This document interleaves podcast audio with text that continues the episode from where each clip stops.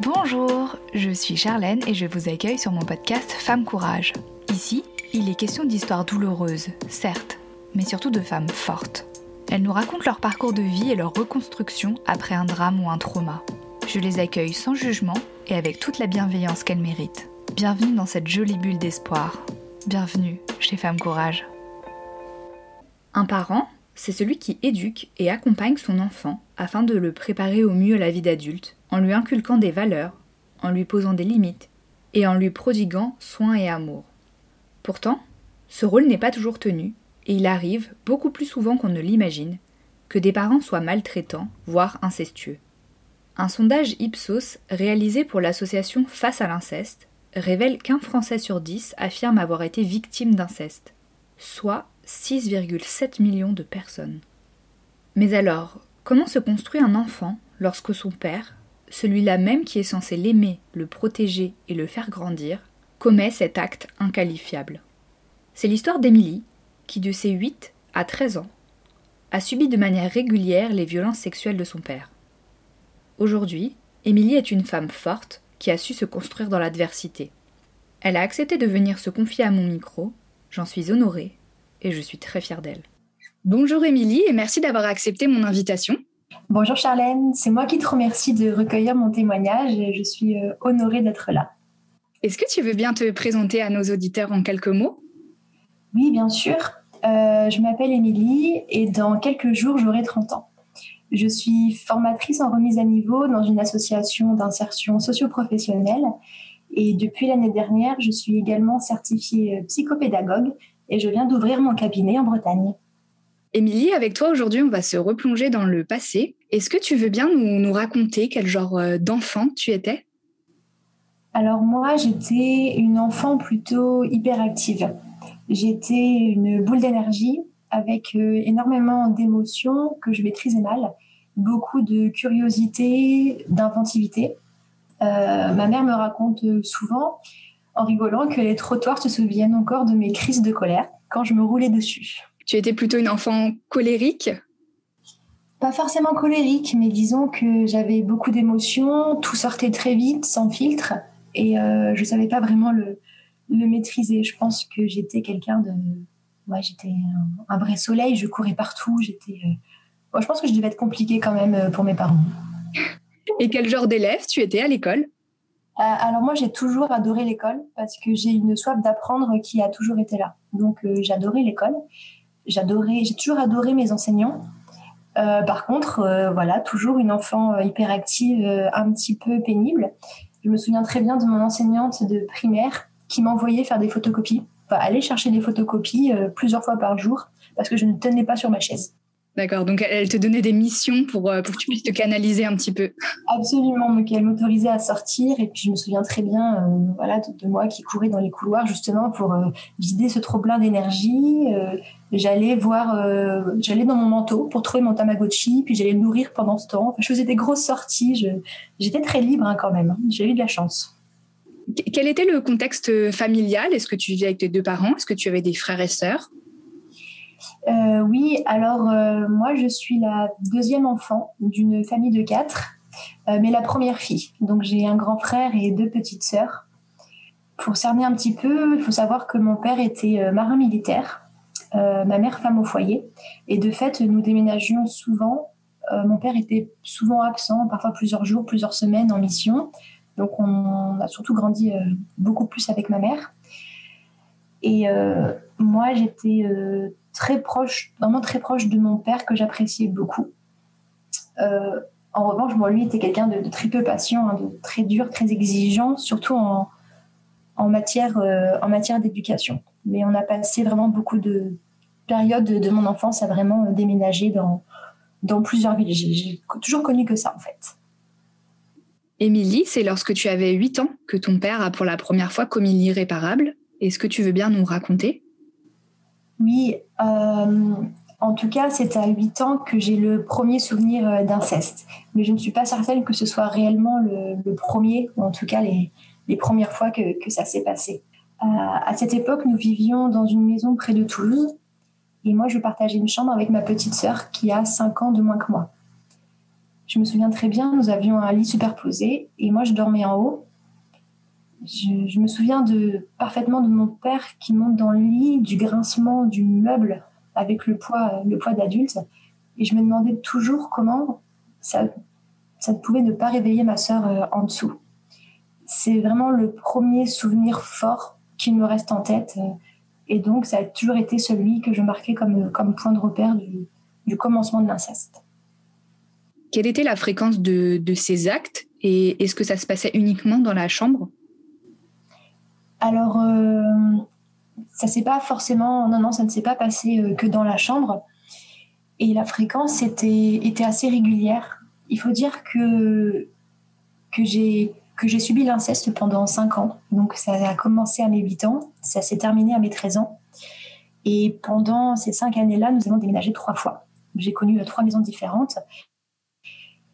Donc, euh, quand ça s'est passé à 8 ans à Toulouse, je partageais une chambre avec ma petite sœur, mais les deux autres fois, j'avais ma chambre seule. Donc ça a été vraiment différent.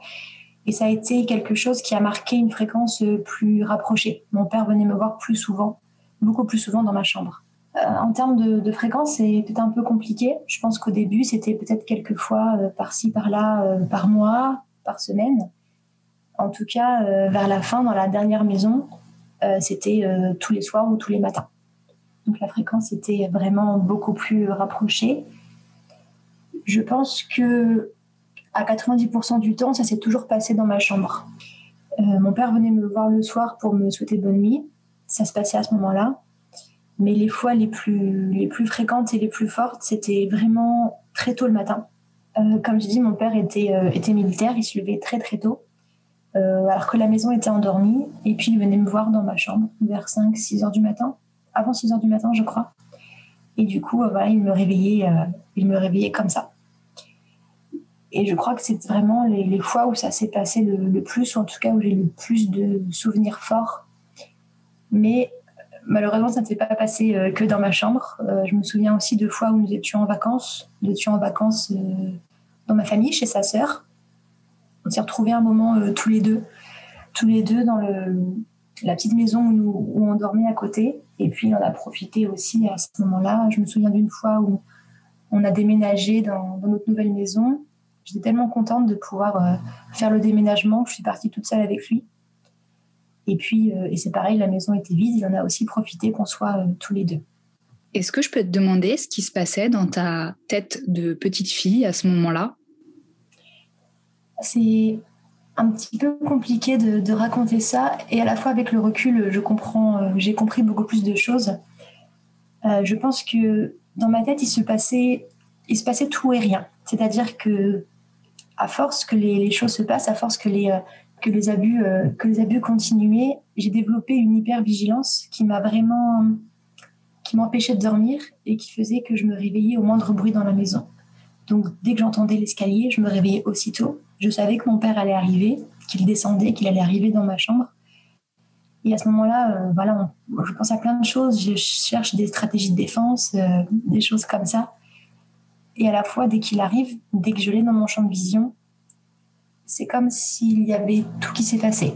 Je, me dis toujours un, petit peu euh, avec humour que je, je, faisais la poupée morte. C'est-à-dire que je me mettais en, je faisais croire que j'étais endormie, ou en tout cas je ne bougeais plus, j'étais vraiment figée. Et dans ma tête, j'essayais de... Je pense que je me protégeais énormément, je me blindais beaucoup.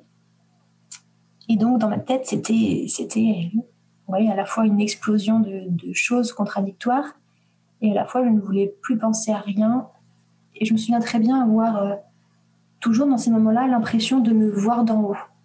Comme si je, je, je me voyais endormie, je me voyais coucher, je voyais mon père s'activer. Euh, s'activer sur moi par des caresses, par tout ce qu'il faisait. Et moi, je me voyais d'en haut. Émilie, est-ce que tu avais déjà entendu parler de ce que c'était l'inceste? Peut-être qu'à l'école, les professeurs en avaient déjà parlé? Eh bien, au tout début, évidemment, le tout début de cette histoire, je ne savais vraiment pas ce que c'était. La première fois que ça s'est passé pour moi, en tout cas la première fois euh, dans ma mémoire, donc j'avais 8 ans, c'était en, en 1999. Et je savais vraiment pas ce qui se passait. Je savais pas pourquoi il me faisait ça. Pour moi, c'était voilà, des caresses. Au début, ça commençait très doucement et c'était peut-être juste euh, juste l'affection d'un père. Je savais vraiment pas ce qui se passait. Et je me souviens très bien de cette période-là. Donc, on habitait une maison euh, près de Toulouse. Et la maison était mitoyenne avec celle de ma meilleure amie de l'époque. Et parfois, on se parlait en, tapotant le mur. On faisait euh, un petit peu de messages codés comme ça qui ne voulaient pas dire grand-chose.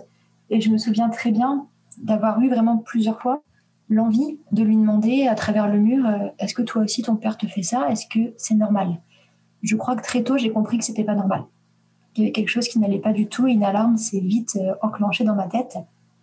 Mais je ne saurais pas exactement dire euh, quand est-ce que je me suis dit que c'était pas normal et quand est-ce que j'en ai entendu parler pour la première fois. Je pense qu'au début on, pense vraiment que, que c'est normal.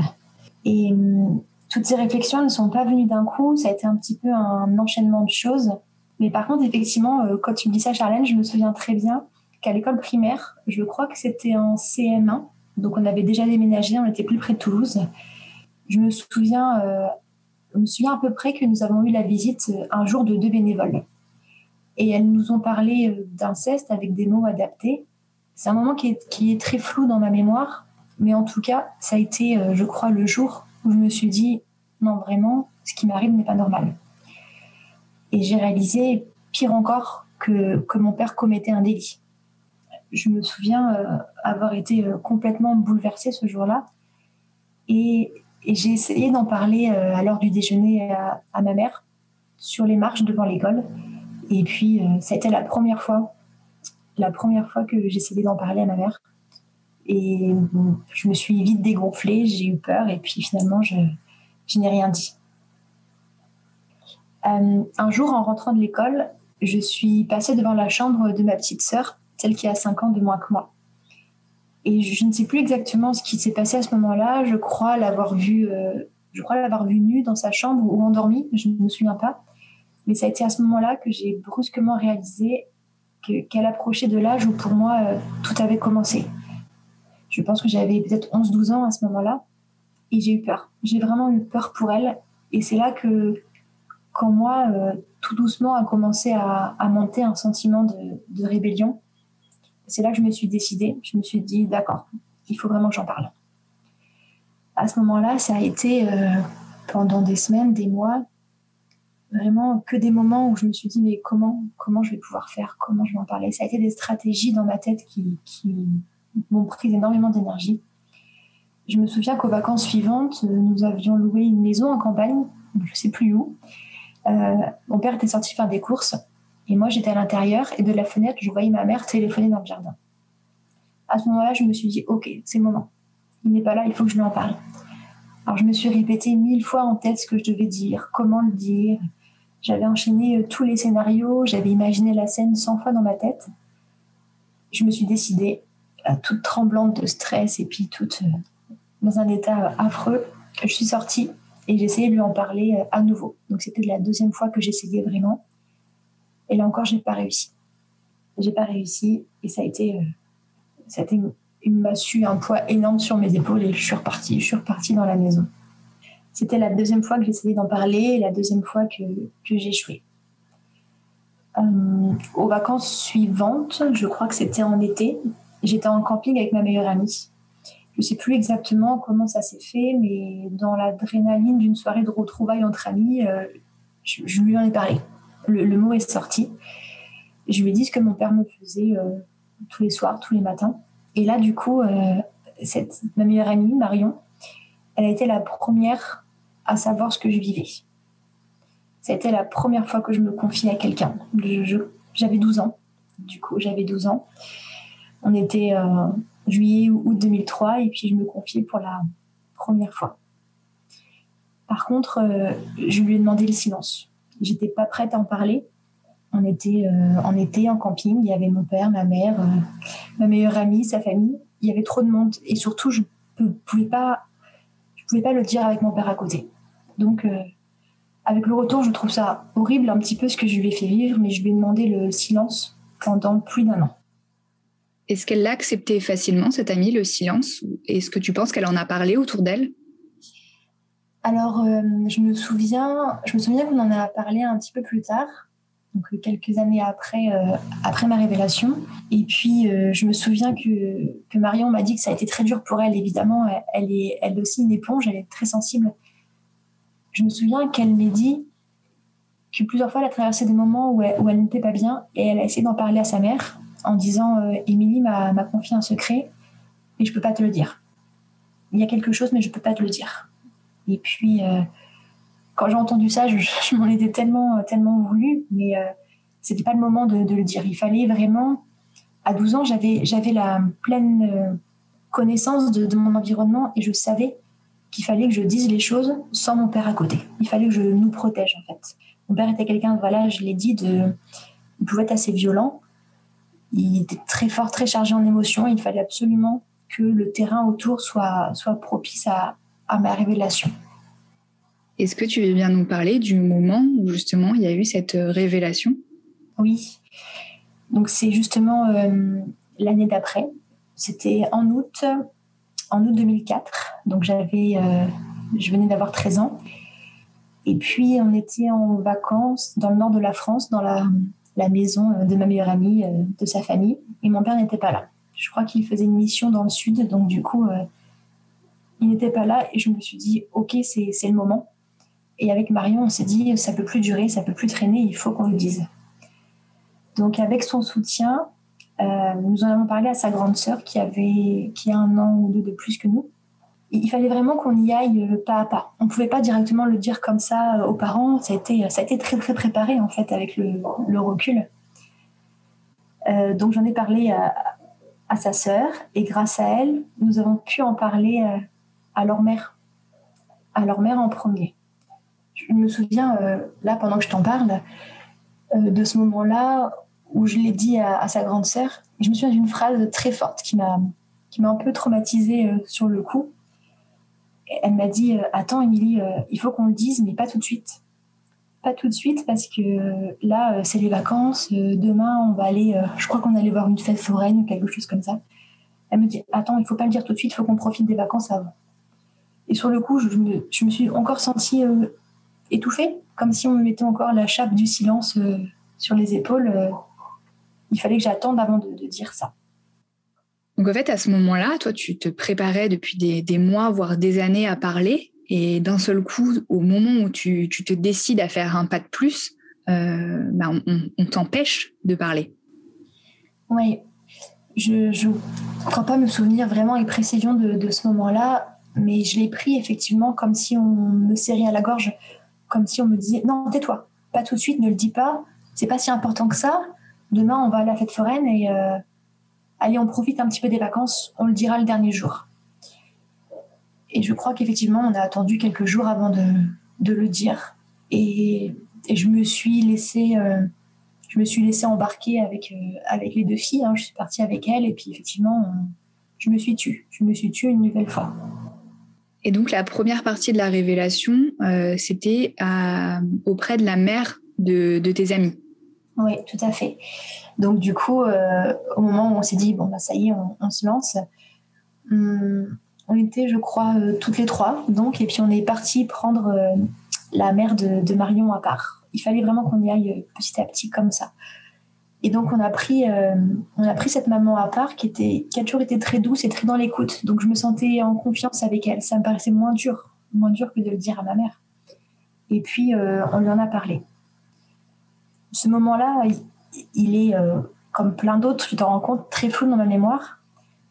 Mais je sais qu'on lui en a parlé que je lui en ai parlé, qu'elle a été horrifiée et qu'elle m'a dit il faut qu'on en parle à ta mère. Et donc, euh, et donc elle est partie chercher ma mère. Et là, ça a été, euh, ça a été le, moment le plus difficile de ma vie, je crois, le moment le plus angoissant. Je, crois que je suis sortie de mon corps tellement, tellement j'étais en stress, tellement j'étais angoissée. Euh, c'était une, maison du nord de la France, qui était à 3-4 étages, je crois. Et puis, pour en parler, on était descendu dans le garage. C'était le, sous-sol qui donnait sur le jardin. Je me souviens très bien, on était dans cette petite salle, pièce toute sombre, toute noire. Et j'attendais là, euh, toute seule. Euh, cette maman était partie chercher la mienne. Et quand j'ai vu ma mère descendre de l'escalier pour arriver vers moi, euh, qui ne comprenait pas ce qui se passait, la pauvre, je me suis mise d'un seul coup à exploser en, larmes, mais à, fondre, à tout lâcher, à tout, tout mon corps lâcher en fait. Et ma mère, en me voyant pleurer comme ça, s'est approchée de moi, mais catastrophée. Elle m'a dit Mais qu'est-ce qui se passe? Qu'est-ce qui t'arrive? Ça me fait toujours un petit peu rire. Elle m'a demandé Mais qu'est-ce qui se passe? Est-ce que c'est -ce que Lola? Alors, Lola, il faut savoir que c'était mon chat, c'était ma chatte, euh, qui a eu une importance capitale dans ma vie, que j'emmenais partout avec moi. Et du coup, elle a cru que la chose la plus grave qui pouvait m'arriver, c'était que Lola se soit enfuie, soit fait écraser, euh, quelque chose comme ça. Et non, je lui dit que c'était pas Lola, mais qu'il fallait que je dise quelque chose. Et j'arrivais pas. J'arrivais pas. Les mots étaient encore euh, coincés dans ma gorge. J'arrivais pas à le dire. Et je sais plus comment je l'ai dit. Je sais vraiment plus comment je l'ai dit. Mais je me souviens très bien avoir mesuré l'instant, de me dire que c'est le moment. C'est le moment où je dois parler. C'est le moment où tout le monde me regarde. Où je sais que dès que je vais prendre la parole, toute ma vie, toute notre vie va basculer. Et je crois que c'était ça le plus difficile, de me dire que si je parle, tout va changer. Et j'ai parlé. Et j'ai parlé, et là j'ai encaissé quelque chose de, d'horriblement violent pour moi. Quelque chose où j'ai du mal à me remettre encore aujourd'hui, c'est qu'on n'a pas cru. Quand tu dis on, c'est qui exactement? Alors, euh, ma mère ne m'a pas cru, euh, la mère de mes meilleurs amis euh, ne m'a pas cru. Et et là, je, ne me souviens pas. J'ai un, gros, gros, gros trou noir. Je, les vois qui remontent, qui remontent dans la maison. Et moi, je me retrouve d'un seul coup euh, au fond du jardin, mais vraiment tout au fond de, ce petit jardin en longueur, toute seule. Ma mère n'est plus là et je vois la, la mère de ma meilleure amie qui s'approche de moi dans le jardin. Elle est venue me parler un petit peu toute seule, euh, comme si elle avait besoin de, voilà, de mettre les choses à plat. Euh, j'ai cru subir un interrogatoire. Elle m'a demandé euh, si ce que je racontais était vrai, si je ne mentais pas, si je disais pas ça pour déménager, parce que cette période, on habitait à Toulon et j'étais pas bien, évidemment, j'étais pas bien dans ma peau. Elle m'a dit vraiment que, attention, il ne fallait pas mentir, il faut pas dire des choses comme ça, juste pour déménager ou pour changer. Euh. Voilà les mots dont je me souviens, c'était peut-être ça, peut-être pas vraiment ça. Mais moi, ça a été un, gros traumatisme de dire non, je ne mens pas. Non, c'est la vérité, je vous jure. Je ne mens pas, ça fait cinq ans que je garde ça en moi. J'ose enfin le sortir on ne me croit pas. Ça a été très dur. Tu t'y attendais ou pas quand tu quand tu t'es décidé à parler? Non, on se dit, euh, on se dit qu'on garde ce secret, on est victime et on garde ce secret pendant tant d'années. Et le jour enfin où on a trouvé la force, vraiment la, force herculéenne pour, euh, pour le dire, on ne nous croit pas ma mère, ma propre mère, ne me croit pas. Non, non, ça a été euh, vraiment dur. Ça a été vraiment dur pour moi. Même si avec le recul, je peux comprendre le, choc, le choc que ça a été pour elle de se dire que toute sa vie basculait d'un seul coup. Euh, moi, si je m'écoute que moi, non, je ne m'y attendais pas. Et ça a été euh, la deuxième plus grande trahison de ma vie, je pense. Quel a été ensuite l'enchaînement d'événements? Alors ensuite, tout s'est passé vraiment vite j'ai appris que ma mère, qui était remontée du coup dans la maison, euh, avait appelé mon père directement pour lui raconter euh, un petit peu ce qui s'était passé, pour lui, parler de cette révélation. Mon père a nié au début, a dit que je racontais n'importe quoi, qu'une chose comme ça ne pouvait pas se produire. Voyons, euh, il a menti. Ma mère a insisté. Et je me souviens de cette phrase où elle lui a demandé soit tu es un salaud, soit ta fille est une menteuse. Et là, mon père a craqué tout de suite. Et il a dit euh, non, non, ma fille n'est pas une menteuse, euh, c'est vrai. Et donc à ce moment-là, ça a été pour tout le monde dans la maison la reconnaissance de, la chose terrible que je venais d'avouer. Après ça, euh, comme je te dis, tout s'est enchaîné très vite. Je sais que je sais que nous sommes partis à la gendarmerie ou au commissariat tout de suite pour aller porter plainte. Et puis bon bah rebelote, euh, euh, nouvel obstacle. On nous dit non, on ne peut pas prendre le témoignage, on ne peut pas prendre la déposition, il faut une preuve. Et là, été encore euh, horriblement difficile pour moi de sortir ce secret, de pas être cru. Et là, on me dit non, il faut une preuve. Ça a été terrible, terrible pour moi. Donc, nous sommes partis, je crois, à l'hôpital. il fallait que je me fasse examiner par un gynécologue. Et encore aujourd'hui, ça a été un nouveau traumatisme dans ma vie parce que je me suis retrouvée dans une salle d'examen, voilà, toute nue sur une table gynécologique, les jambes écartées, en pleine période de règles, parce qu'il faut savoir que j'ai eu mes règles très tôt, à 11 ans. Et c'est un homme qui est venu me voir et qui m'a ausculté. Il m'a examiné, qui a fouillé à l'intérieur de moi pour voir s'il y avait des traces de quelque chose. Euh, ça a été. Euh, je crois que je, je, je, crois avec le recul que j'ai vraiment pris ça comme un nouveau viol, comme une nouvelle intrusion. Et donc l'examen, le, retour a été effectivement euh, évidemment positif. je n'avais pas mon psy et je me souviens, je me souviens des mots du, médecin qui disait que j'avais j'avais des déchirures. J'avais des déchirures partout à l'intérieur. Donc euh, voilà, une fois qu'on est arrivé avec ce, constat-là, nous sommes retournés euh, voir les autorités. Et là, ma déposition a pu être prise. Ça a été encore un moment euh, très difficile pour moi parce qu'on m'a on m'arrachait, même avec de, un peu de douceur, on m'arrachait les mots de la bouche. J'étais filmée, il fallait que je raconte tout ce qui s'est passé, tout ce, qui m'avait fait, jusqu'aux positions, jusqu'aux endroits, jusqu'au raconter tous les abus que j'avais subis. Et j'étais tellement, tellement, j'avais 13 ans, tellement sous le choc de tout ce qui se passait que je me laissais embarquer dans une tempête. Je me souviens vraiment même pas de tout ce qui s'est passé. Je sais que durant l'interrogatoire, j'étais assise sur la chaise, face à la caméra, face au policier, encore un homme, qui me demandait euh, de tout raconter. Et moi, je fixais les photos derrière lui. Je me souviens d'une photo où ça devait être ses enfants qui étaient avec un, lion, un lion sourd en photo. Et je fixais ça. J'ai fixé ça pendant une heure, deux heures je pense que je suis encore un peu sortie de mon corps. Est-ce que tu t'es déjà demandé si autour de toi, des personnes euh, avaient connaissance? Des actes de ton père? Oui, évidemment, je pense que c'est une question qu'on se pose et c'est une question que je me suis posée euh, beaucoup de fois. Bien qu'au tout début, je te disais que je partageais un lit superposé avec ma petite sœur et je me demandais comment, comment elle pouvait dormir et ne rien entendre avec le poids d'un homme adulte qui grimpe sur un, vieux lit euh, un vieux lit superposé qui grince comme ça. Je me suis demandé comment mon père aussi pouvait euh, oser rentrer dans la chambre, grimper sur le lit avec moi, sans craindre de la réveiller.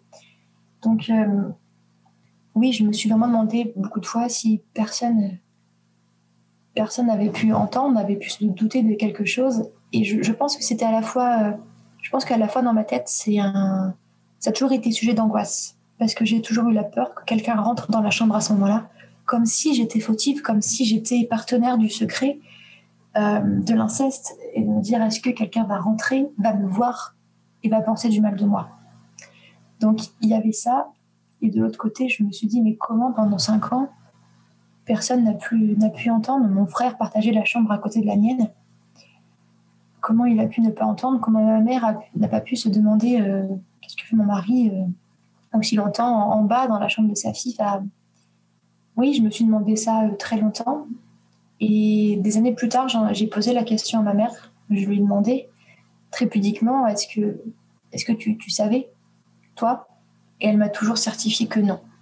Et je pense vraiment qu'on ne peut pas se douter de quelque chose comme ça. On peut pas, même si, même si on peut avoir des doutes à certains moments, je pense qu'on doit se dire non, c'est pas possible, ça peut pas arriver mais j'ai pas, pas de certitude.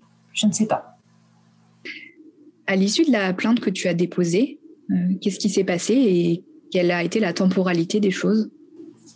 Alors, euh, je vais essayer de retrouver le fil de la temporalité. Euh, quand j'en ai parlé, quand j'ai voilà, fait ma, ma, grande révélation, nous étions en août 2004, j'avais 13 ans. Et à ce moment-là, mon père s'est aussitôt je te l'ai dit, il a totalement avoué les choses et il s'est aussitôt rendu. Euh, j'ai appris plus tard que à ce moment-là, il avait fait une, tentative de suicide. Il avait essayé de s'ouvrir euh, les veines, il me semble, et c'est un de ses amis qui l'a trouvé, euh, trouvé à la maison. Il était tout seul dans notre maison près de Toulon. Et puis cet ami l'a, aidé, l'a accompagné, et mon père s'est aussitôt rendu aux autorités. Donc il a aussitôt avoué, avoué son crime. Et donc, à ce moment-là, il a fait de la préventive directement. Nous, de notre côté, ça a été un tel bouleversement d'émotions euh, que nous ne sommes jamais, jamais rentrés à Toulon. Nous ne sommes jamais retournés dans le sud. On est directement passé de, voilà, de la semaine de vacances dans le nord, chez mes amis, à la Normandie, où on s'est euh, réfugié chez mes grands-parents. Donc, euh, on n'est jamais retourné euh, à Toulon. Ce sont mes oncles qui ont fait le déménagement pour nous, qui sont retournés, qui sont partis chercher nos affaires. On n'a jamais revu mon père à ce moment-là. Et on a cohabité avec mes grands-parents un bon moment. à la suite de ça, il y a eu un procès. Il y a eu un procès, heureusement, mais il a eu lieu plus d'un an après. J'ai fait ma révélation en août 2004 et le procès a eu lieu le 21 octobre 2005. J'avais 14 ans, j'étais en troisième dans un collège privé. Euh, je savais, euh, j'ai su quelques mois à l'avance que le procès allait, euh, quelques semaines, je sais plus, que le procès allait, avoir lieu. Et j'étais dans un état, je mangeais plus, je dormais plus. C'était pour moi l'angoisse terrible de me dire que j'allais encore devoir parler devant plein de gens devant un tribunal, parce qu'on se fait une image des tribunaux comme dans les films, et que j'allais surtout revoir mon père, que j'allais recroiser son regard et que qu'il allait voir la honte, la honte énorme que j'avais de dire que je l'avais trahi, en fait. Donc il y a eu ce procès et on a été euh, vraiment soutenus, accompagnés par euh, justement euh, les parents de ma meilleure amie, qui étaient là pour nous, qui ont toujours été là qui ont toujours été là et qui sont encore dans notre vie aujourd'hui, des, amis formidables, et qui ont été là pour nous soutenir, pour soutenir ma mère. Et donc, il y a eu ce procès dans un tribunal. Et ça a été pour moi, été horrible, ça a été horriblement difficile. J'avais été formatée, on m'avait dit qu'il fallait que je sois habillée voilà, proprement, euh, en, noir, je crois, un petit peu sombre. Il fallait que je me tienne bien, il fallait que je sois visible, il fallait que les gens me voient. Euh, c'était à huis clos, donc euh, il y avait quasiment personne dans la salle, mais, mais ça a été un, un, moment, un événement évidemment très très marquant, très stressant. Donc il y a eu ce procès, il y a eu le moment où moi j'ai dû me lever devant tout le monde pour aller parler, pour aller voilà redire les choses. Donc j'ai pas dû, j'ai pas eu à tout réexpliquer parce que auparavant, avant que je rentre dans la salle, les juges, les jurés, euh, les avocats ont visionné la vidéo de l'enregistrement que j'avais fait au commissariat. Donc je n'ai pas eu à tout réexpliquer. Mais j'ai voilà, dû quand même me lever repasser devant tout le monde. Il y avait, il y avait mon père qui était à droite avec les policiers, et puis je ne voulais pas le voir, je ne pouvais pas le voir. Je crois que je me souviens vraiment même pas de son visage. Je ne voulais pas le regarder. Donc voilà, moi j'étais dans un petit coin à gauche avec ma mère, avec notre avocate. Et puis euh, le procès a été, euh, a été horriblement long. Enfin, long pour moi, c'était un supplice. J'arrive même plus à me, à me tenir assise en fait. Je bougeais tout le temps. Euh, je crois que j'ai été pénible là-dessus. Et puis on a parlé de plein de choses. Et puis à ce moment-là, il y a même eu une révélation. Et j'ai appris que j'ai appris que mon grand frère était en fait mon demi-frère. J'ai appris à ce moment-là que que mon père n'était pas son père. Et ça a été bah, c'est arrivé comme ça, en fait, dans le procès, parce qu'on dit les choses euh, honnêtement.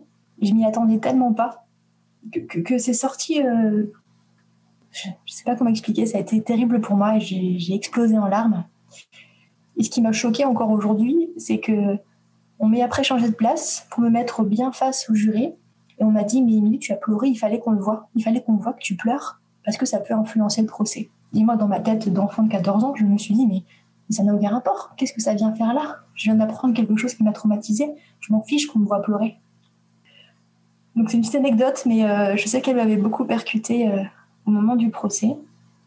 Euh, évidemment, le procès, on l'a remporté.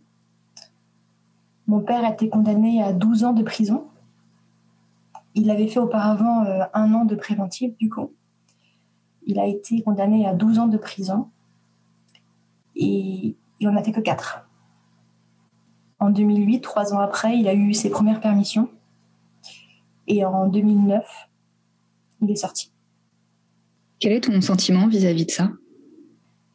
Bah avec le, recul, maintenant que je suis une adulte, maintenant que je suis une personne euh, féministe, impliquée dans beaucoup de choses, je me dis comme, euh, comme beaucoup d'événements aujourd'hui, mais pourquoi? Pourquoi on fait sortir un homme, euh, un violeur, même pas la moitié de sa peine. Il a fait 4-5 ans de prison sur 12. Je me souviens que pour bonne conduite, il est sorti 4-5 ans après. Et évidemment, je trouve ça pas juste. Si on lui donne 12 ans de prison, il fait les 12 ans de prison, c'est normal, il doit payer son crime. C'est la même chose pour tout, en fait. Donc je trouve ça injuste. Et si tu me le permets, je vais juste revenir euh, très rapidement sur le, procès. Je mhm. voudrais savoir si s'il s'est excusé auprès de toi, s'il euh, il s'est adressé à toi directement. Euh, très honnêtement, je crois que je m'en souviens pas. Je crois que je m'en souviens pas. Le, procès, il a été tellement, tellement stressant que j'ai oublié plein de choses je me suis focalisée, il y avait une fresque énorme au-dessus du procès qui représentait des chevaux et je l'ai fixée tout le long. Tu vois, je suis encore sortie un petit peu de mon corps. Je me souviens pas, je crois bien qu'il l'ait pleuré à la fin peut-être, quand il a su la peine. Je me souviens pas de ça. Est-ce que tu as eu des nouvelles de lui depuis qu'il est sorti de prison? Est-ce qu'il a essayé de rentrer en contact avec toi? Alors des nouvelles, euh, j'en ai eu très tôt, très très tôt, parce que dans les premières années de son incarcération, il m'écrivait beaucoup, beaucoup, beaucoup, beaucoup, tout le temps. Plusieurs fois par mois, je crois, au début, ou tous les mois. Il m'envoyait des cartes postales, des lettres qu'il écrivait, euh, où il racontait que la vie pour lui était difficile en prison, mais qu'il comprenait qu'il avait fait quelque chose de mal, et c'était normal, et c'était bien que je l'ai dit, mais que euh, je lui manquais beaucoup, qu'il regrettait, mais qu'il voulait me voir, que, que j'étais sa fille chérie.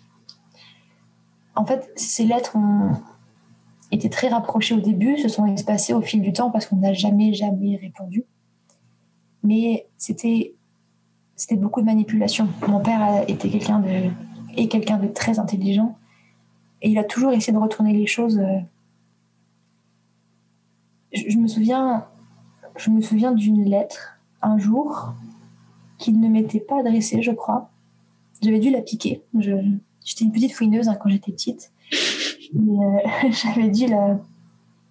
Je sais plus à qui je l'ai prise, à ma mère ou à ma grand-mère.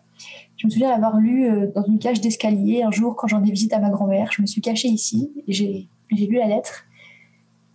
Et je me souviens que dessus, il essayait d'expliquer un petit peu euh, où ça lui était venu, comment c'était arrivé. Il faut savoir que j'ai appris aussi au procès que mon père avait été violé avant moi, au début de, sa carrière de, marin militaire. Il a été violé, je, crois, par un homme. Euh, il faut savoir qu'aussi mon père a subi des attouchements euh, de la part de ses sœurs dans sa famille. Et il expliquait un petit peu tout ça, voilà, qu'il avait eu tout ça, et que à chaque fois qu'il s'était rapproché de moi, c'était c'était comme dans un rêve. En fait, il, ne maîtrisait pas les choses, ça s'est toujours passé euh, comme ça. Et, je me souviens d'une phrase dans cette lettre où il disait que que c'était que de ma faute parce que j'en avais envie aussi. Et que qu'une fois, j'étais revenue le, rejoindre dans son lit et que du coup, c'était c'était à cause de moi. Je pense que par là, il essayait de, de se trouver des excuses il ou pour lui, il n'était vraiment pas en tort dans sa tête. Je pense que c'est dur de me mettre euh, à sa place. Est-ce qu'il était vraiment toujours lucide dans ces moments-là? Est-ce qu'il essayait de minimiser ce qu'il avait fait? C'est peut-être un petit peu des deux. Euh, je pense qu'il y a de la part de tout, mais je pense qu'aussi un adulte, un père, sait ce qu'il fait. Mon père n'avait pas de problème psychologique, il, sait ce qu'il faisait. Je pense que dans ses lettres, je me souviens plus à qui elle était adressée, il essayait vraiment de minimiser ce qu'il avait fait, et en disant aussi que, voilà, que peut-être qu'à 8, 9, 10, 11 ans, je l'avais cherché moi aussi. Je crois qu'il avait dû dire que je l'avais chauffé quelque chose comme ça. Et moi, ça a été un, gros choc de lire ça. Et pire encore, ça a ouvert une nouvelle brèche en moi. Et pendant longtemps, je me suis demandé si, oui, j'avais pas été coupable, si j'avais pas fait des choses qui avaient pu, euh, pu lui faire penser ça. Je m'en suis longtemps voulu, en fait. C'est très difficile pour se reconstruire. C'est difficile pour se reconstruire parce que, effectivement, je me suis construite sur plusieurs blessures, sur plusieurs failles. Et, et en tant que victime d'inceste, on a toujours ce, ce cheminement difficile où c'est notre père. On se dit c'est normal d'avoir de l'affection de notre père. Après, ça déborde. Est-ce que c'est normal que ça déborde? Est-ce qu'on a pu faire quelque chose qui a laissé, euh, qui a laissé ce, ce, débordement se faire? Je, me suis vraiment remise en question pendant de longues années. en me disant mais est-ce que j'avais fait quelque chose? À savoir que non, évidemment, je n'avais rien fait.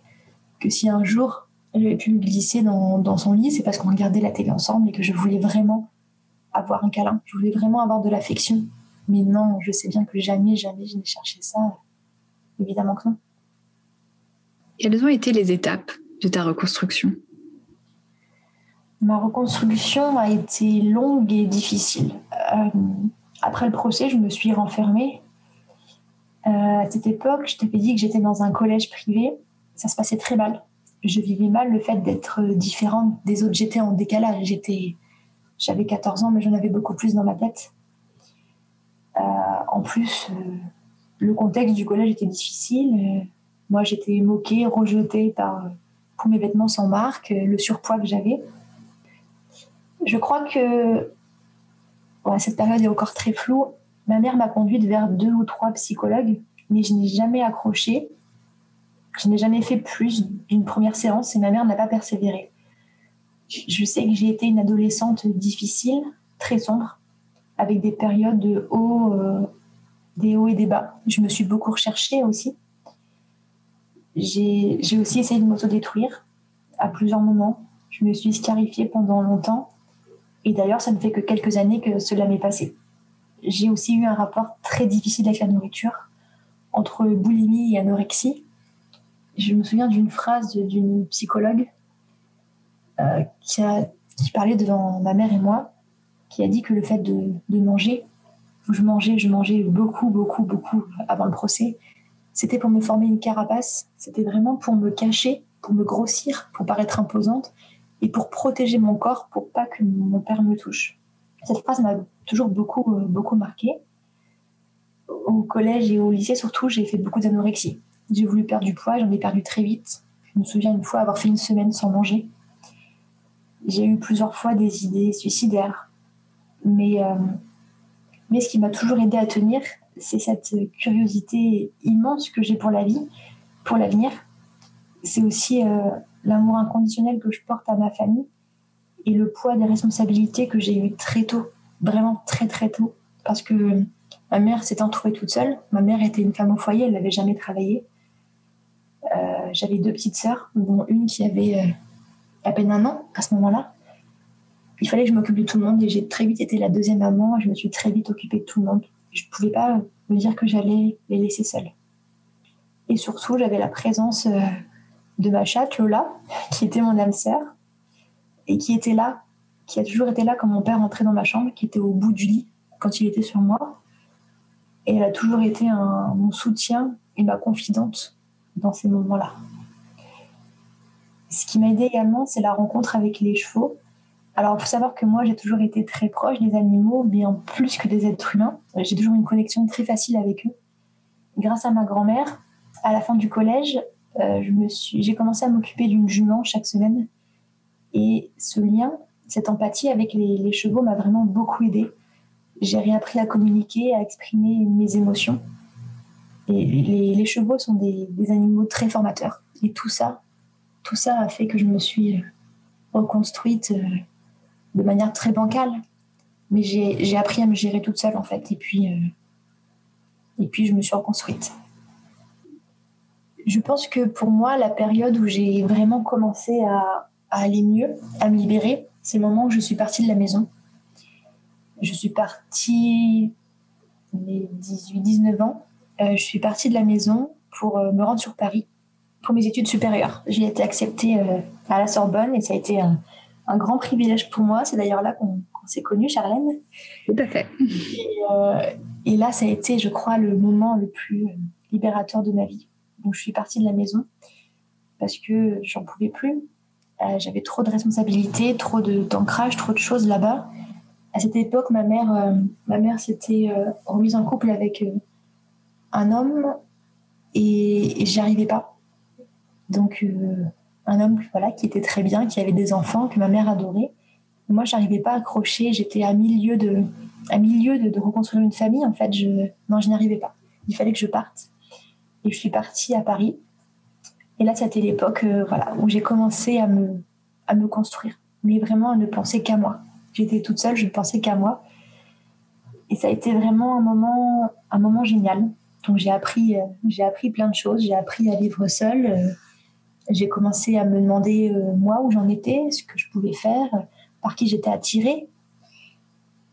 Parce qu'il faut savoir que à l'époque, quand j'étais encore avec avec mon père, donc avant mes, 13-14 ans, j'ai jamais eu d'histoire de petits copains, de petites copines, parce que mon père me demandait souvent euh, si j'étais avec un garçon, s'il y avait quelque chose comme ça, et je n'avais pas le droit. J'avais pas le droit, donc je fuyais tout le monde. Et évidemment, je ne pouvais pas du tout me projeter avec quelqu'un. Donc au lycée, euh, au lycée, c'était un petit peu compliqué aussi. Et finalement, je ne me suis jamais vraiment mise en couple. J'ai une histoire au lycée avec une fille alors, euh, on peut me demander pourquoi, euh, pourquoi une fille plutôt qu'un garçon. Je pense que ça s'est vraiment fait naturellement. Peut-être que j'ai cherché plus de réconfort du côté des femmes parce que les, hommes, je ne pouvais pas les voir. Je ne sais pas vraiment. Aujourd'hui, donc, euh, moi, je suis bi, c'est-à-dire que je suis attirée autant par les garçons que par les filles. C'est pas vraiment un choix, ça s'est fait comme ça.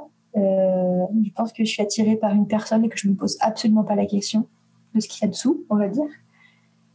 En tout cas, en tout cas, c'est clair qu'avec le, qu'avec le recul, je me rends compte que j'ai toujours fui un petit peu tout le monde. J'ai toujours eu du mal à m'accrocher à une personne et j'ai jamais voulu vraiment me mettre dans une relation. Et ça a duré pendant, pendant très longtemps. Ça a duré pendant longtemps jusqu'à ce que je rencontre une certaine personne. Mais, mais ça, a été, euh, ça a été compliqué. Euh, ça a été quand même compliqué dès le début.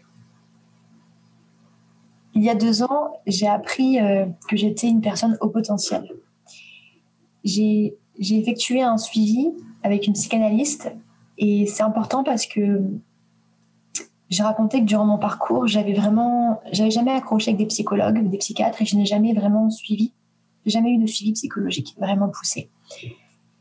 Et toute seule, il y a deux ans, j'ai décidé de recommencer, de me prendre en main. J'ai senti que c'était le moment de le faire. Et puis j'ai rencontré une, une psychanalyste euh, super, avec qui j'ai eu un suivi d'un an, qui s'est arrêté avec le premier confinement. Et là, on a pu, on a pu constater chez moi que j'étais au potentiel. Et, et ça a été pour moi une grande révélation parce que je me suis comprise sur beaucoup de points. J'ai compris pourquoi j'étais euh, un papillon, pourquoi je volais partout, pourquoi je déménageais aussi souvent, pourquoi j'ai commencé à faire mes études à Limoges, à Paris, pourquoi je les avais continués à Limoges, pourquoi j'ai fait autant d'emplois différents et pourquoi je suis incapable de me, poser. Ça a, été, ça a été une grande révélation chez moi. Et donc avec le recul, je pense que ça fait vraiment 2, 3, 4 ans, on va dire 3 ans, que j'ai vraiment repris ma vie en main et que là, je, vais sur une période de, de très bonne reconstruction. Il faut savoir que j'ai fait des études, euh, des études de lettres, que j'ai enchaînées ensuite avec un master d'éducation. J'ai toujours été concernée par l'apprentissage. Je suis très curieuse, moi j'ai besoin de tout comprendre. J'ai toujours été vraiment concernée par l'apprentissage des enfants. Sauf que, sauf qu'une fois en stage, une fois dans les, dans les écoles, dans les classes surchargées, j'ai été euh, choquée par la réalité des choses et surtout, j'ai voulu m'occuper de tout le monde et j'ai été bridée plusieurs fois quand on m'a dit non, on n'a pas le temps on n'a pas le temps de s'occuper de, ces enfants qui ne comprennent pas. Donc je me suis dit directement, ok, c'est pas ce que je ferai. C'est pas ce que je ferai. J'ai validé mon master et je suis partie. J'ai commencé à être formatrice dans une association euh, d'insertion socio-professionnelle où je m'occupe de, personnes de tout horizon et de tout âge à se remettre à niveau en vue de, s'insérer euh, dans la vie professionnelle, en vue de passer une formation, en vue d'apprendre le français. C'est très très large. C'est très large, mais comme ce sont des parcours individualisés, ça me convient parfaitement. Et là, je me sens utile. À ce moment-là, enfin, je me suis sentie utile pour quelqu'un. Et il faut savoir que chez moi, c'était un moteur, une essence euh, très importante.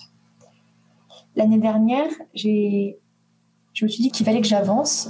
Le premier confinement est arrivé, euh, est arrivé brutalement parce qu'il m'a fait perdre mon emploi de formatrice, mais il a été aussi révélateur de plein de choses je me suis dit que c'était le moment de rebondir.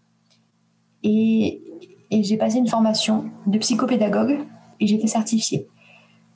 Donc, c'est-à-dire que je suis apte à m'occuper euh, d'enfants, d'adolescents, voire même d'adultes en difficulté d'apprentissage, en difficulté cognitive, émotionnelle.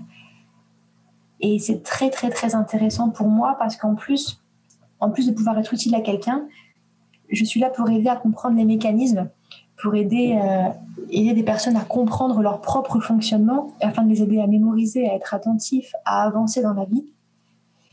Et c'est pas, comment dire, c'est pas une finalité pour moi, mais en tout cas, c'est une première marche sur ce que j'ai envie de faire. Et donc, euh, tout récemment, en janvier, j'ai ouvert mon cabinet en psychopédagogie, en plus de mon emploi de formatrice que j'ai repris. Comment tu te sens aujourd'hui, Émilie? Aujourd'hui, aujourd'hui, je me sens bien. Je vais avoir 30 ans et si je regarde derrière moi, vraiment, je suis très fière du chemin euh, immense que j'ai parcouru. C'est un constat assez récent, hein, je pense, d'il y a deux ans. Mais ça y est, j'ai monté une nouvelle marche et je suis vraiment très fière quand je regarde en arrière de voir tout ce que j'ai fait, tout ce que j'ai euh, surmonté. Euh, je suis en couple depuis bientôt dix ans avec une femme, Leslie. Nous sommes fiancés, nous venons d'acheter notre maison. Nous avons alors une véritable famille d'animaux et nous construisons même aujourd'hui le projet d'avoir un enfant, qui est quelque chose qui me tient à cœur depuis, depuis mon adolescence, parce que j'ai été réveillée très tôt et j'ai été maternelle très très tôt. Et ça y est, enfin, je pense que je suis prête à, à essayer d'avoir un enfant à, à mon tour. J'en parle parce que c'est important pour moi, mais aussi parce que c'est une grosse angoisse. Parce que pendant longtemps, pendant longtemps, j'ai, porté en moi la peur euh, d'être quelqu'un comme mon père. J'ai porté en moi longtemps le, stress de me dire que s'il avait fait ça, peut-être que moi je pourrais le faire parce que c'est quelque chose que je, ne sais plus, j'avais lu ou entendu quelque part, que voilà, beaucoup de, victimes d'inceste reproduisent les mêmes choses. Et j'ai porté en moi cette peur qui m'a suivi tout au long de mon adolescence, de ma vie de jeune adulte. Je me suis dit, mais est-ce que moi aussi, un jour, je pourrais être un monstre comme ça? Moi aussi, est-ce que je pourrais le faire sans m'en rendre compte? Et il a fallu que je dépasse ça, que je m'installe un petit peu dans ma vie, que je me reconstruise avant de me dire je suis prête, je peux avoir un enfant. Et, donc là, euh, c'est en cours, on a commencé les démarches, on a commencé les examens, et, je suis euh, installée dans ma vie avec Leslie, qui, est, qui est, qui a toujours été un énorme soutien dans ma vie, parce qu'elle sait me canaliser, elle sait m'écouter, elle sait me conseiller, elle m'a aidé à traverser euh, beaucoup, beaucoup d'obstacles. Et aujourd'hui, je pense que je peux dire que je me suis reconstruite. Je suis une femme solide, je suis joyeuse, euh, mais, mais avec beaucoup, beaucoup de périodes de doute parce que j'ai grandi sans confiance, sans assurance. Par ailleurs, le rapport que j'entretiens avec mon corps est toujours très difficile. Je suis très exigeante avec moi-même, je suis peu patiente, j'ai du mal à apprécier mon corps tel qu'il est. Je, je pense que je me suis tellement, tellement déconnectée de mon corps pendant tellement d'années que je n'ai pas encore réussi aujourd'hui à m'y reconnecter. Pas en tout cas, euh, pas totalement. Ce qui fait que je suis, euh, par exemple, assez insensible à la douleur. Je me rends pas forcément compte quand je me fais mal. Je me cogne partout. J'ai pas vraiment conscience de mon corps dans, dans l'espace. C'est des choses sur lesquelles je, je souhaite travailler, euh, mais un pas à la fois. Il faut que j'aille doucement.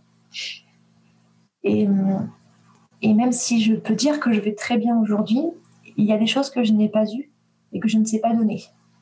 Par exemple, je suis toujours très maladroite pour exprimer mes sentiments. Je n'arrive pas à tenir longtemps un contact physique, même avec Leslie, j'ai pas forcément cette envie qui est là. J'ai une sainte horreur des mensonges, des choses non dites que je perçois tout de suite dans l'air et qu'il faut que je, comme si j'avais besoin de crever l'abcès euh, tout le temps et je pense que c'est insupportable à vivre au quotidien pour mes proches. Euh, et comme tu peux t'en rendre compte, j'ai beaucoup de troubles de mémoire, surtout pour les dates. Mais euh, je suis comme ça aujourd'hui. J'ai fait un énorme chemin. Il n'est pas terminé, mais, en tout cas, il, est sacrément bien avancé. Et pour tout ça, bravo, Émilie. Merci beaucoup. Si tu avais un message à faire passer à une personne euh, qui vit de près ou de loin ce que tu as vécu, qu'est-ce que tu dirais à cet enfant? Alors, ce que tu me dis, ça me fait penser un petit peu à une phrase que j'ai entendue pendant longtemps, où on me dit, euh, on m'a déjà dit euh, de parler à mon enfant intérieur. Et qu'est-ce que je lui dirais? Alors, euh, je peux parler à mon enfant intérieur, mais je peux parler aussi à toutes les personnes qui pourront m'écouter et qui pourront se sentir concernées. Ben, je tiens à leur dire qu'ils sont courageux, mais qu'ils ne sont pas seuls, qu'ils sont forts et qu'ils s'en sortiront à leur rythme, comme je le disais, un pas à la fois. Ici, je, peux les conseiller, je, je, dirais à ces personnes, à ces enfants, à toutes ces personnes, même adultes qui m'écoutent, je leur dirais de parler, de trouver une oreille attentive, que ce soit un parent, un ami, un collègue, un numéro d'écoute même. Et que si parler est trop difficile, parce que je sais ce que c'est d'écrire une lettre, un mail, un message qu'on laisse traîner, qu'on donne, il y aura toujours quelqu'un pour vous tendre la main. Parler, il faut savoir que parler est très difficile quand on se construit dans le silence, surtout lorsqu'on n'est pas cru. Mais je, dirais de, de persévérer parce que un mot après l'autre, on se libère, on se construit et on pense à soi. C'est ce qu'il faut. Pourquoi tu as accepté mon invitation? Euh, Parce que tu es une grande amie pour moi de longue date. Et quand tu, quand tu as commencé ce projet de podcast, je me suis sentie aussitôt concernée. Je me suis dit que j'avais des choses à dire et ça correspondait parfaitement avec euh, avec l'envie que j'avais depuis quelque temps de, parler, de dire les choses. Alors je suis très fière d'apporter mon témoignage à ton micro.